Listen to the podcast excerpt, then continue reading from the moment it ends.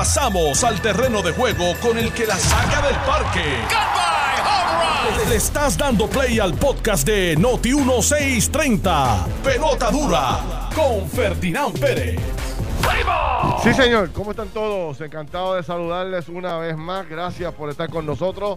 Son las 10 en punto y empezó jugando pelota dura. Yo soy Ferdinand Pérez y estamos hoy desde el pueblo de Arecibo, específicamente acá desde Cabrera Auto, donde eh, en unos ratitos vamos a estar hablando de las enormes ofertas que tiene Cabrera para toda su gente, eh, arrancando desde hoy por todo el fin de semana. Así que pendiente a los anuncios que vamos a estar haciendo desde aquí. Y como siempre, don Carlos Mercader, vivito y coleando. Ferdinand Pérez, buenos días a ti, buenos días a todos los que nos acompañan aquí en Cabrera Dealer de Nissan y también a todos los radioescuchas que están día tras día esperando que hagamos este análisis Mira. duro de hoy. Tengo una descarguita, pero leve. Lo sé, yo sé, yo sé que la gente, la gente está esperando, la gente está preguntando en las redes. Pero no ¿Con qué de- viene Ferdinand hoy? Eh, Pero es de algo que, que no puedo dejar pasar. No puedo dejar pasar. No puede- y, y, y, y surgió de San Juan hacia Arecibo. de- y a mitad de camino, a mitad de camino. a mitad de camino. Tiene Sí, que ver con las carreteras. Tiene que ver con las carreteras. Tiene que ver con las carreteras. Sí. ¿La va a dejar para ahora o la va a dejar para No, el no, segundo? ahora Ahora, pues dale, dale, No, zumba. no, es que tengo que hacerlo. Zumba, zumba. sabes que este, yo siempre estoy cogiendo de ejemplo eh, las excelentes condiciones de la autopista De San Juan a Atillo. Yo digo que, que Tú siempre dices que el acuerdo de Metropista es excelente porque ahí se te vacía una goma y va y te, re- y te recogen, que las carreteras no hay ni un hoyo. Ah, Eso es lo que tú dices. Páralo ahí, Eso es lo que tú dices. Páralo ahí, páralo ahí. Oye, me encontré con tres boquetes en la carretera cuando... Tres boquetes. Tres. Y la verdad que tengo que, tú sabes... eh, eh, Está bien, eh, son siete menos de los que yo encontré el otro día. Porque la verdad es que eh, aquí no había habido nunca un boquete en la Expreso. Digo, desde que está, ¿verdad? Desde que está arreglo. privatizado. Ujú. y, y vi tres boquetes que me parece que se van, eh, se va, o sea, eso va a crecer. Así que mi llamado desde aquí a Metropista que tú sabes que no me haga quedar mal porque yo le paso diciendo si yo voy a Ponce, voy a Mayagüez, a donde quiera que yo voy, y siempre dice, no, yo quiero, o sea, ¿cuándo tendremos el expreso de San Juan a Ponce como está el de San Juan a, Tillo? Entonces ahora me me hacen quedar mal con tres boquetitos que me encontré allí. tú sabes, Eso tiene que estar inmaculado. ¿Por dónde eran? ¿Qué? Vamos a decirle dónde Eso era para que, para que lo- se está, atienda. eh, sí, te voy a decir, este, subiendo la cuesta de Vega Alta, ya llegando a Manatí, Ajá. en ese tramo por ahí, Ok. eh, me lo encontré. Ok, Y ok. si me equivoco, pues mañana, en el programa de Jaime mañana los digo la ruta exacta. Porque la verdad es que Con no, kilómetros, es una crítica constructiva, tú sabes, es una crítica constructiva porque la verdad es que Chicos, de las pocas cosas que uno ve que funciona en el país es esas rutas ahí que si tú te quedas sin gasolina o eh, si te queda, se te daña el carro, lo que sea, tú ves un operativo pero rápido. Es así, O sea, es así. que es lo que tú quieres, ¿no? Es así. Yo tengo un pana que el otro día se le explotó una goma y al minuto Minutos. lo estaban, le estaban ayudando ahí a, a- poner la y- respuesta. Y, yo siempre pienso en la cantidad de, de, de mujeres, en la cantidad de viejitas que transitan por todas las carreteras de Puerto Rico. Oye, y una goma se le explota a cualquiera. Tú sabes. Eso pasa. En el único sitio que hay una asistencia de esa naturaleza es en este tramo y me parece que debe ser emulado por todos los demás, de las demás rutas de carreteras en Puerto Rico, pero eh, estoy soñando con pajaritos pero pero por lo menos en una ruta No, no, no, pajaritos pariñados. Eso, eso se puede hacer, se puede lograr. Se, puede lograr, ¿verdad? Se puede lograr. No estoy pidiendo mucho. No, acuérdate de la canción de ayer. Puedes llegar. Todo se puede hacer. Todo es posible. Mira, eh, arrancaron las clases en el día de ayer. y- Oye, Y todo parece ser que. todo, todo lució todo, bien. Todo lució Todo, bien. todo lució bien. Parece que hay secretaria para algo. Uh, la señora empieza a fincarse, la secretaria del departamento, doña Elba Ponte, secretaria del departamento de Educación, corrió bastante bien y se espera que en los próximos días, bueno, pues eh, siga aceitando la máquina. Digo, y si nos dejamos llevar por lo que Jesús Dalmau dijo, ¿verdad? Que él la iba a evaluar Exacto. Desde el punto de apertura de las escuelas. Tiene un pie adentro. Está, yo, yo creo que está pisando fuerte, como hacía Alejandro Sanz. Entonces, ayer se logró una meta con Vieques y Culebra. Básicamente, aquí todo el mundo está full de vacunas, Vieques y Culebra, lo cual es un gran logro. Y también, bueno, pues, este eh, logro para Vieques, para Culebra y también para Puerto Rico, ver a todos estos hermanos allí. Ya todo el mundo, básicamente, el 90% de todo el mundo vacunado. Estoy loco porque eso ocurra en nuestros pueblos, en nuestras comunidades, en todas las esquinas.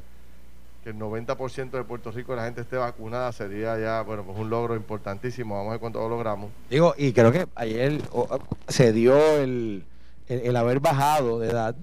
Yo creo que eso, eso es un buen indicio.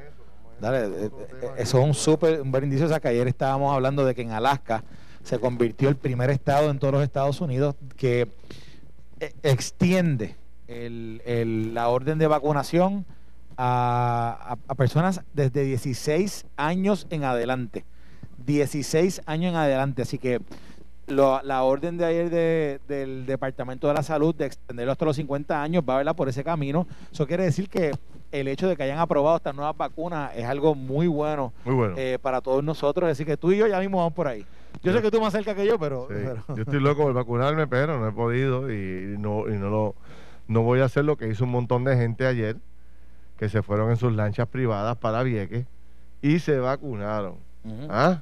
Tú no, tú, no, tú no estabas allá, ¿verdad? No, yo estaba trabajando. Yo te vi corriendo. Ayer noté uno saliste corriendo. Salí corriendo, pero, no, para, pero no para montarme una lancha.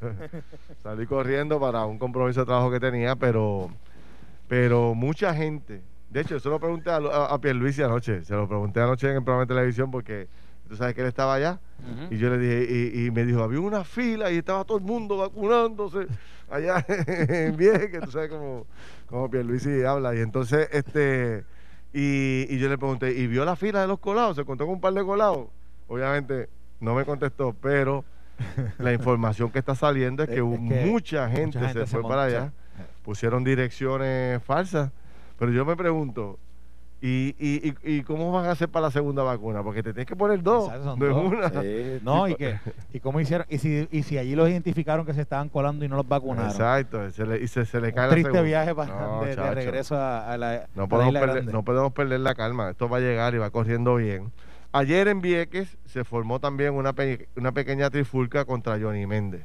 ¿Por qué Johnny Méndez? Johnny, Méndez. ha hecho un montón ahí. Johnny Méndez está más caliente. Su... Parece ser que Johnny Méndez está más caliente que Sucher Sol en Vieques. De verdad. Sí, porque da la casualidad, y esto, bueno, son cosas que pasan porque cuando un gobernador se mueve, como cuando se mueve un presidente o, un, o un presidente de un país o un gobernador de cualquier país, cuando se mueve de un punto a otro, siempre va un entourage, va un equipo de trabajo antes con el gobernador y después el gobernador. Hacen, lo que es la avanzada. Siempre pasa eso. Hacen una avanzada que van, hacen como, ¿verdad? Como un reconocimiento del área, por dónde va a entrar, dónde va a salir, a quién va a estar en la reunión, quién no va a estar, ese, tipo de cosas. Aparte de eso, pues este, el gobernador cuando se mueve a un punto, se lleva a 10 jefes de agencia y los alcaldes de la periferia se montan. Entonces, hay 25 eh, ayudantes por cada jefe de agencia y de alcalde, y entonces se convierte en una tropa gigante. La visita del gobernador termina con, con, cientos de personas alrededor de él. Bueno, es como cuando, como cuando vino el presidente. El presidente vino eh, eh, Estoy tratando de recrear el momento para que la gente lo entienda. Pues, para que pasó lo propio. Se montó un montón de gente con el gobernador, pero con el pequeño error de no usar el sistema de transportación que tiene toda la gente que va para Vieques y para Culebra. Ellos se fueron en otro sistema de transportación. Se fueron en las lanchas de. En las lanchas y los aviones de Fura. Entonces, Johnny Méndez, a mi juicio, comete un grave error en montarse en una lancha de Fura y no irse en la lancha de los viequenses. Si tú eres el representante de los viequenses, hermano, ¿cómo te vas a ir allí? ¿Cómo vas a llegar allí en primera clase? Entonces, para mala pata, los viequenses supuestamente llevan cuatro días sin gasolina. ¿Cómo? Ah. ¿Tú sabes? eso, sí lo, eso sí lo he escuchado. entonces, pues la gente estaba, gracias por la vacuna, pero oye, tú sabes, resuélveme el problema de la transportación, aquí seguimos chavados, ahora mismo tenemos gasolina, no hay alimento suficiente, las góndolas de los supermercados están vacías, etcétera, etcétera, etcétera. Y un grupo de ciudadanos cogieron a Johnny Méndez saliendo por uno de los muelles, montándose en la lancha, y le han dicho cosas que no se pueden mencionar en radio, señores. Le dijeron. ¿Pero qué le dijeron? ¿Pero qué le dijeron? ¿Estás loco? ¿Tú quieres que me cierren el kiosco? ¿Tú quieres que... no, FCC no muerto si lo ponemos. ¿Tú quieres que nos cierren el programa? No, no, no, no, no, pues está pues no, pues no, pues no, pues no. Así que Johnny vende, Johnny, date la vueltita más a menudo por Vieques. porque tiene problemas serios allí. Y, y segundo, bueno, vamos, tú sabes, este asunto de que no haya gasolina en Vieques, una cosa que ya, ¿en qué tiempo estamos? ¿sabes? Sí, no, no. Así que Vamos a ver qué pasa con los hermanos de Vieques. Ahorita, pero, pero ya está vacunado. En el, en, el, en el break me enseñas el video porque quiero verlo. Mira, yo tengo un video aquí, lo estaba enseñando ahorita. Ahorita me lo enseña. Hay varios videos. Voy a subir uno. Bueno, no lo voy a subir porque habla muy malo. Pero hay un video que le meten leña, pero de la buena a Johnny Méndez. Así que está en todas las redes sociales. Este, si lo quieren ver, bueno, pues busquen por ahí en Twitter y en Facebook para que vean todos los videos que hay del tema. Hmm. Mira, bueno, sabes que Mira, me dice, me dice este aquí este Lilian que ya me toca la vacuna porque bajaron la edad. Que bajaron la edad. Sí, vamos a hablar de eso, porque ahora hay una nueva noticia que yo creo que es bien buena. Ayer, ayer, ayer tú y yo hablábamos del tema de que ya era hora de que se pudiera identificar otros sectores. Seguro. No solamente de 65 años en adelante, sino otras edades, pero con condiciones crónicas que pudieran afectarse tanto o igual como una persona de la tercera edad si le da COVID. Exactamente. Y decidieron bajar la edad a de 50 en adelante, de 50 a 60, personas que no tienen, que, que no tienen, o sea, que tienen enfermedades crónicas se puedan vacunar. Y ya no es solo de 65, sino si tienes 60, también te puedes vacunar. Así que este eso quiere decir que, eso quiere decir ¿Qué quiere decir eso, Ferdinand? un paso tú estás para vacunarte. ¿eh? ¿Qué quiere decir eso, Ferdinand? así que todos los que tienen 60 años, señores, arranquen a vacunarse, ya pueden a partir de mañana todos los de 60 años y todos los de 50 años. necesito un sustituto porque parece que Ferdinand quiere ir ahora para allá y que ya que ya que está por la edad quiere irse para que tú vengas acá conmigo en lo que Ferdinand estoy, te vacuna. Estoy loco porque bajen a 50, tú sabes, para nosotros los cincuentones que nos den un break para vacunarnos, así que veremos a ver qué pasa con este. Pero ¿qué te parece esa iniciativa, No, no, que que hacerlo. No, no, eso hay que hacerlo. Digo, mira, el otro día, el viernes pasado, que yo estaba en el programa contigo de eh, Jugando Pelotadura, cuando pusieron los números de que ya estábamos ya en el millón de personas que se había distribuido la vacuna, ya son un tercio de la población. Eso quiere decir que, que mientras más va avanzando todo este proceso, ya esas poblaciones que originalmente se querían, eh, querían tener certeza de que se, de que se vacunaban, etcétera, ya están casi cubiertas. Exactamente. Y entonces, pues obviamente ahora corresponde a que toda la otra parte de la población que, que, que está ansiosa de, de, poder tener la vacuna, que también ahora vaya haciendo la fila para que se pueda vacunar y podamos cumplir con lo que originalmente el Departamento de Salud había dicho, que decía, para mayo, junio, queremos más del el 70% era, creo que era, de la población vacunada. Si esto pinta como es, esto que, eh, posiblemente se cumple esa meta. Si ya tenemos un millón de vacunas aquí y estamos en marzo, entre lo que queda de marzo, están llegando 80 mil vacunas semanales.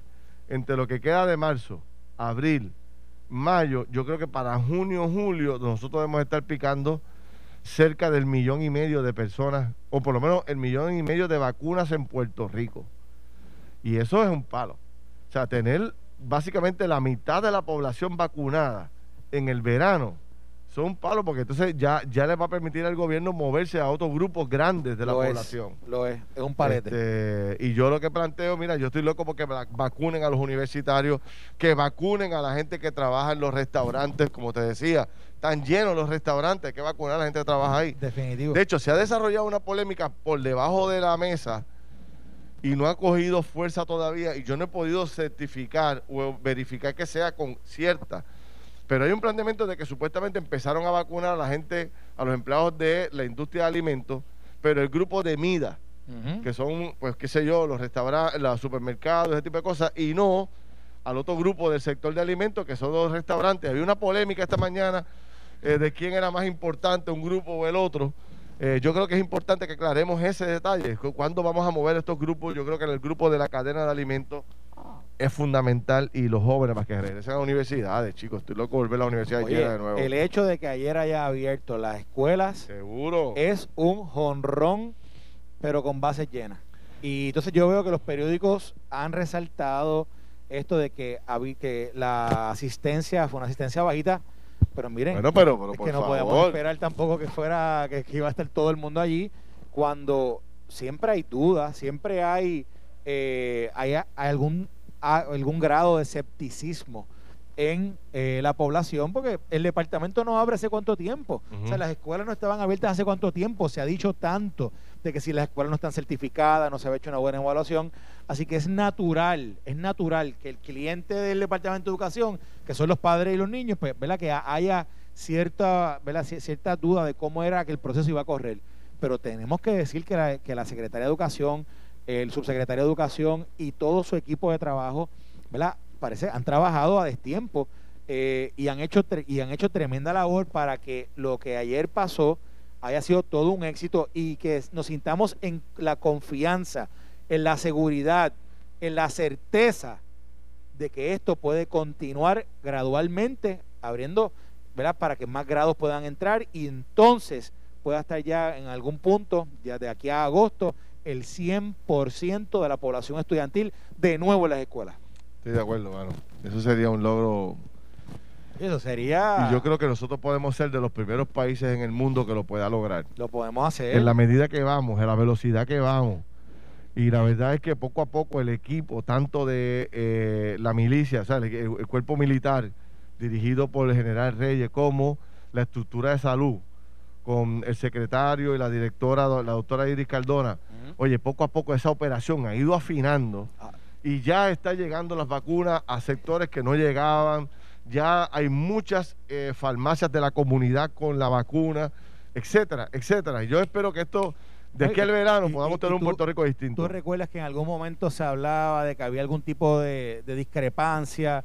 entre la Guardia Nacional, el Departamento de Salud. Eso se, salvó. Eso está, eso, está, eso está corriendo eso corre como un reloj. Aceitado. Y honestamente, siendo esto un tiempo de emergencia, siendo esto un, tipo de, un tiempo por la pandemia, eh, estamos bajo, una, unas situaciones extraordinarias de manejo del gobierno, hay que decir que lo están haciendo excelentemente bien. Y de nuevo, estrellitas de más para la, para la, la Secretaría de Educación y su equipo de trabajo, porque, porque lo que ayer sucedió había mucha gente apostando en contra de que eso fuera. Sí, correcto. Había mucha gente queriendo que eso, que eso fuera un fiasco. Y hay que decir que toda esa gente se le malograron sus, deseos porque fue un gran un gran reinicio de, clase. Yo me alegré ver los nenes con los bultos entrando, con mucho miedo. Eso, eso, llena cualquiera de emoción. los niños se veían con mucho miedo, tú sabes. Y, los, y los mamás, las mamás mandaron esos nenes con chaleco a prueba de bala. Chaleco a prueba bala, mascarilla, este, su mascarilla, casco protector, Mira, jodillera. yo todavía me acuerdo el día que mi hija me Nos mandaron brindados. Cuando mi hija me enseñó la mascarita que le dieron a ella de la escuela para ir a la escuela, yo, yo, yo me, yo se me, me, me, ¿Te emocionaste? me emocioné. Pues así mismo cuando vi los niños ayer, cuando tú los ves ayer y lo vi que se estaban comportando, siguiendo las reglas y, y el entusiasmo que había en los que asistieron. Chicos, ¿cómo no podemos estar a favor de eso? Es, eso, eso es lo que hay que apoyar y de nuevo, apoyarlo, ¿por qué? Chicos, porque esto, esto, esto es para bien de todo el pueblo. Esto es para bien de ellos directamente, pero a todos nosotros nos hace bien que el Departamento de Educación pueda estar abierto, que se puedan dar las clases y que los niños puedan continuar con sus carreras estudiantiles que, que se ha visto tan atropellado por los últimos años y medio, dos años. Estás escuchando el podcast de Pelota Dura, en Noti1 con Ferdinand Pérez. Bueno, regresamos mis amigos. Muchas gracias por su sintonía. Estaba leyendo los comentarios de la gente a través del Facebook. Eh, yo soy Ferdinand Pérez, aquí está Carlos Mercader. Discutimos varios temas interesantes con el tema de la vacuna, pero se ha formado una polémica muy interesante e importante y es que en una vista pública que se celebró ayer en la Cámara de Representantes por el presidida por Luis Raúl Torres, que está investigando el contrato de Luma, dice la historia periodística que Luis Raúl le entregó a Omar eh, Marrero un documento y le hizo hincapié a Omar que antes de que contestara recordara que estaba bajo juramento. Y al final del camino eh, cuento largo corto, es que en ese documento aparece una cláusula dentro del contrato de Luma que establece de que si viniera un huracán para Puerto Rico, eh, Luma tendría una salida, tiene una puerta abierta para poder salir, abandonar el contrato y no tener que tomar los riesgos que establece y de lo que pasa después de un huracán en Puerto Rico. vamos, vamos a hablar un poquito de lo que es esa cláusula. Porque yo creo que creo que se han sacado un poquito aquí las cosas fuera de contexto y lo digo, voy a voy a literalmente lo que establece esa cláusula. Y ahí tú y yo analizamos si qué, qué significa esto. Mira, dice la cláusula es la, se llama de force mayor, que es fuerza mayor y dice, la definición de fuerza mayor se establece en el contrato, excluye huracanes y otros eventos climáticos previsibles. Dice que para que se pueda solicitar la cancelación del contrato bajo esta cláusula de fuerza mayor, tienen que darse circunstancias extremas que den pie a una declaración de desastre o de un estado de emergencia, oye esto, que impida que Luma pueda llevar a cabo sus funciones por más de un año y seis meses. Eso quiere decir que Luma tiene que estar imposibilitado de poder trabajar y poder llevar a cabo sus funciones por 18 meses para que esta cláusula pueda eh, eh, eh, ¿cómo es? Este, supuestamente ellos ampararse a, ella. Dice, para que esto ocurra, Luma tendría que probar varias cosas. Uno, que existe un evento de categoría de fuerza mayor, que el evento continúa por un periodo de más de 18 meses y que a causa de ese evento es imposible cumplir con sus obligaciones del contrato. Solamente bajo estas condiciones, Luma pudiera solicitar o notificar su intención de cancelar el contrato con una notificación previa por escrito de al menos 120 días. Dice que no es una cláusula que se activa inmediatamente, que tendrían que darse circunstancias ajenas a la voluntad de Luma o de cualquiera de las partes eh, que imposibiliten el cumplimiento por más de 18 meses consecutivos, ininterrumpidos. Y, dice, y esto es ahora un análisis, ¿cuántos eventos de, de, ¿verdad? de fuerza mayor, de desastre hemos tenido en Puerto Rico que han durado, o sea, que han imposibilitado la vida, han imposibilitado el servicio por más de 18 meses? ¿Cuántos e-, eventos? Hemos tenido varios por más de 18 meses, un año y medio, que hayan imposibilitado la operación, el servicio, o sea, que hayan interrumpido totalmente, ¿verdad? No, pero María, ¿cuánto duró? No, María duró, bueno, son como seis meses, como seis meses, no total, pero, pero sí parcial, por lo menos seis o siete meses. Lo que tú estás diciendo es que a menos que no se dé esa condición de 18 meses, ellos no pueden... Eso no pueden. Y, y tiene que ser que ellos se vean imposibilitados, imposibilitados ¿Y qué, tú, qué, es lo que tú dices? Que se está citando mal eh, este... Eh, no, eh, bueno, yo digo que la cláusula existe. La cláusula se llama de, de fuerza mayor. Está ahí. Pero es una cláusula que para que para que se active, para que opere, para que sea, ¿verdad? Que Luma la puede, se puedan parar ante ella, están describiendo un evento que Puerto Rico no ha visto. Está bien, pero pero, pero no, no, habíamos, no habíamos visto a María y lo vimos y tienes razón. Y tú tienes razón y eso es... Por eso. Pero, lo que, pero, ¿por qué darle una salida en un momento como este? O sea, lo que yo planteo.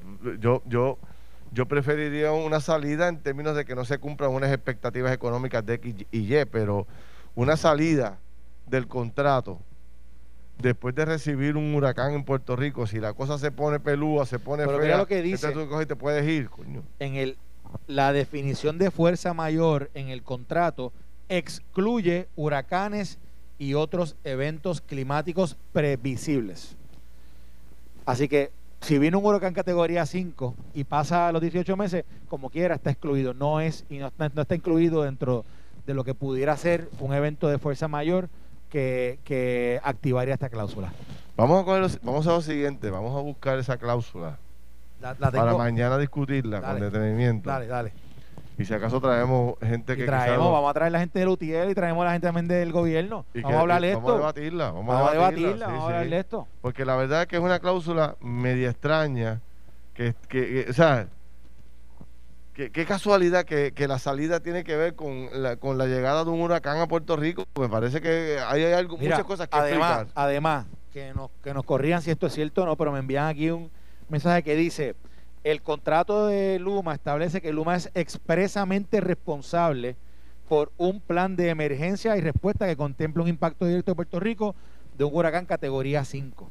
¿Ok? Fíjatelo, fíjatelo, es que mira, mira, yo estamos discutiendo estos puntos y estamos discutiendo esto porque es muy fácil identificar dentro de un contrato de 800 páginas, identificar una minucia que uno dice, mira esto, lo hicieron para clavar, para chaval, no, lo hicieron para hacernos mal. Perdón, ah, pero, pero, pero, vamos a pensar lo siguiente. Nosotros, ¿queremos o no queremos privatizar el sistema eléctrico? ¿Sí o no? Claro. ¿Verdad que sí? ¿Verdad que cuál es de todas las de todas las agencias de gobierno, de todas las, las autoridades que tenemos en Puerto Rico, las corporaciones públicas? ¿Cuál sabemos que a través del tiempo estamos de acuerdo todo el pueblo de que de que necesita una mejor operación, un mejor un mejor eh, un mejor manejo, una, una inversión nueva, etcétera? ¿Cuál es? Prepa. Sin duda, sin duda. Bueno, pues entonces esta alternativa que se estuvo trabajando por tanto tiempo, yo no, yo no quiero, no, voy a poner aquí a defender el, el, todo el, todo el, toda la minucia del contrato, pero, pero yo sí sé que cualquiera que, tenga una oposición a él, fácilmente en 800 páginas va a encontrar tres oraciones que no le va a gustar. Definitivo. Eso, eso yo sí sé. Pero, en, eh, sumando y restando, ¿es más beneficioso para el pueblo de Puerto Rico? Yo creo que sí. ¿Es una alternativa o una solución a lo que estábamos viviendo anteriormente con la administración de prepa? Sí. Pues entonces, yo creo que, ¿verdad? Si hay algunos datos o algunas áreas donde, donde hay objeción, pues mira, pues que se discutan, se evalúen, se estudien, etcétera. Pero a mí me parece que, en el la suma y resta es más positivo, es mucho más positivo, mucho más positivo este proceso de, de privatización para la autoridad que, que, que continuemos bajo, bajo lo que anteriormente ha sido un proceso fallido de manejo de, de, lo que es la utilidad. La gente nos está escribiendo que sí, que, que, hagamos este ese debate, que le parece interesante. Me, me, gusta la idea de poder tener ambas partes, quizás representantes de Luma y representantes de la UTIER y debatir cómo es que cómo es que ustedes se van a ir en medio de un huracán. ¿Ah? ¿Cómo que ustedes se van a ir después de un huracán? Mira, yo tengo aquí la cláusula. ¿Quieres que te la traduzca rapidito? Bueno, o mañana. para mañana. Pero para que la gente también, para que la gente haga embocadura, que vayan buscando. Léela, léela. No, no, la sección 14.5 del contrato que dice Additional Termination Rights, eh, digamos, eh, derechos adicionales para, para determinación. Y estamos hablando de la cláusula C. En la sección 14.5, la cláusula C. ¿Qué página es? Se llama. Son 800 páginas. Son un montón de páginas. Yo no sé qué página hay que buscar la página. Pero está bien, pero buscar la sección. La sección debe tener un índice. El contrato debe tener un índice. Es la sección 14.5. Y entonces es la, es la parte C de esa sección. Se llama Extended Force Mayor Event. Ok.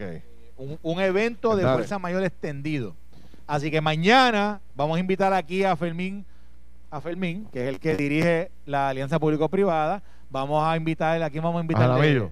Vamos a invitar a Jaramillo. Muy bien. Y vamos a hablarle de esto. ¿Qué Fermín tú estás hablando? Ah, Fermín. Fermín Fontané, el que él, dirige, él dirige la alianza público-privada, que es la autoridad del gobierno que llevó. Él tiene, él tiene que ver con ese contrato. Es que él llevaron a cabo el proceso de, de, de propuesta Estuvieron pues un año evaluando esto y pues negociando esto. Ese Fermín desde ahora. Fermín es el hombre. Desde ahora, Fermín, te estamos llamando para que mañana estés aquí en, en Noti1. Vamos a llamar desde ahora a Jaramillo. Mira, la página 125 del contrato. esa es la página. 125. Mira, podemos traer al representante Luis Raúl Torres, que es el que está también este oponiéndose directamente al contrato. Podemos traerlo. Principalmente por esa cláusula, ¿no? Yo, a mí me gustaría darle la oportunidad. El vocero lo puso en portada hoy. O sea, a mí lo que me gustaría es darle la oportunidad a, a Fermín a que hable esto, porque, de nuevo, yo sé que de momento hay varias fuerzas en contra de, este contrato y yo no, no, tenemos aquí por qué estar defendiendo eh, el contrato de demás. Lo que sí es que debemos ser justos en, en el análisis. Y sabemos que todo este proceso que estuvo fue abierto, fue un proceso de propuesta abierto, fue un proceso que estuvo más de un año. De momento, ¿verdad? Eh, tratar, de, tratar de echarlo al piso por, por dos o tres este, situaciones ¿verdad? que uno puede encontrar que quizás uno no está de acuerdo, pero tiene Pero yo estoy a favor de, pues yo, estoy a favor de pasar juicio por el contrato. Yo también. Yo creo que todo lo que se pueda revisar con tiempo, es mejor corregirlo ahora que después que se firme ese contrato por ir para abajo para, para, para echarlo para atrás va a ser bien difícil. O sea que vamos, vamos a verlo ahora, la cámara lo está viendo y todo lo que se pueda destacar ahí, que se pueda corregir, pues este es el momento para así hacerlo. Mira, y te quería traer otro tema relacionado al gobierno, que está relacionado al tema de los chavos del PUA. Y esta mañana cuando yo vi el número no podía creer que se ha devuelto de dinero del PUA 22 millones de dólares, hermano. Esto es personas que tomaron este dinero y no le correspondía.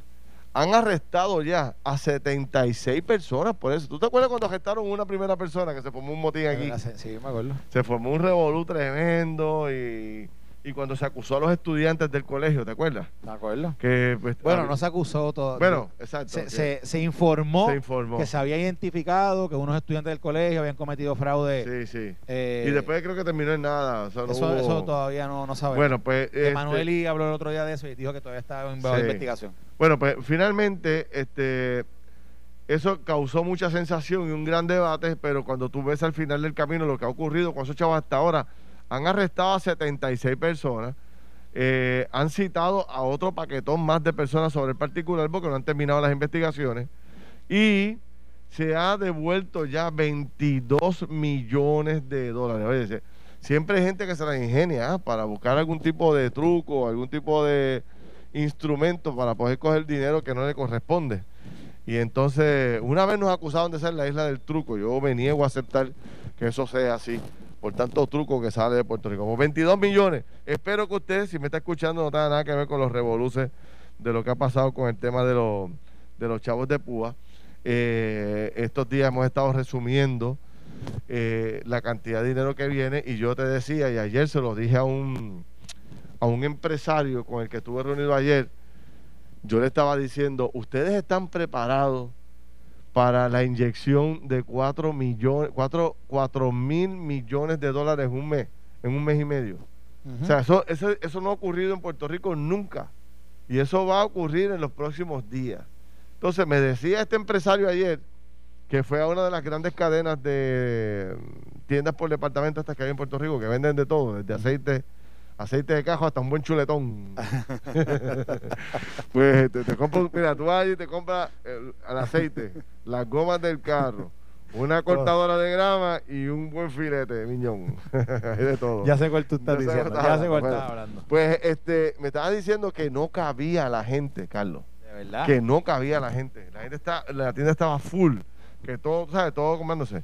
Me hablaron de esta otra tienda. Un hijo mío fue ayer a comprar un monitor que le hacía falta para la computadora y fue a la otra tienda grande en Puerto Rico de, equipos electrónicos. La grande, una de esas grandes. Una de las grandes. Y llegó a las ocho y media, nueve y media, nueve y media. Ahora no, nueve y media. Media hora más tarde. Me dice, papi, no cabía la gente en la tienda, mano. Por poco no puedo entrar.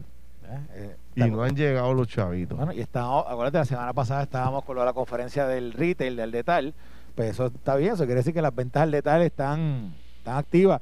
Y ahora con el, acuérdate que el presidente hoy firma el proyecto de alivio, eh, es, el, es el primer proyecto de alivio que firma el presidente Biden, pero es el mega, el megaproyecto, está enviando cerca de 1.4 eh, yo creo, trillones de dólares que, que se van a enviar a través de los estados, a través de diferentes programas que incluyen los 1.400 dólares, pero algo que la gente no está hablando mucho aquí, que yo creo que es lo que está fuera de liga, que es que a Puerto Rico se incluyó dentro de lo que es el CTC, que es el Child Tax Credit, que, que en Puerto Rico las familias que tengan hijos van a aplicar a ellos, ¿verdad? Que, que radiquen sus, sus contribuciones, van a recibir hasta 300 dólares por cada niño adicional.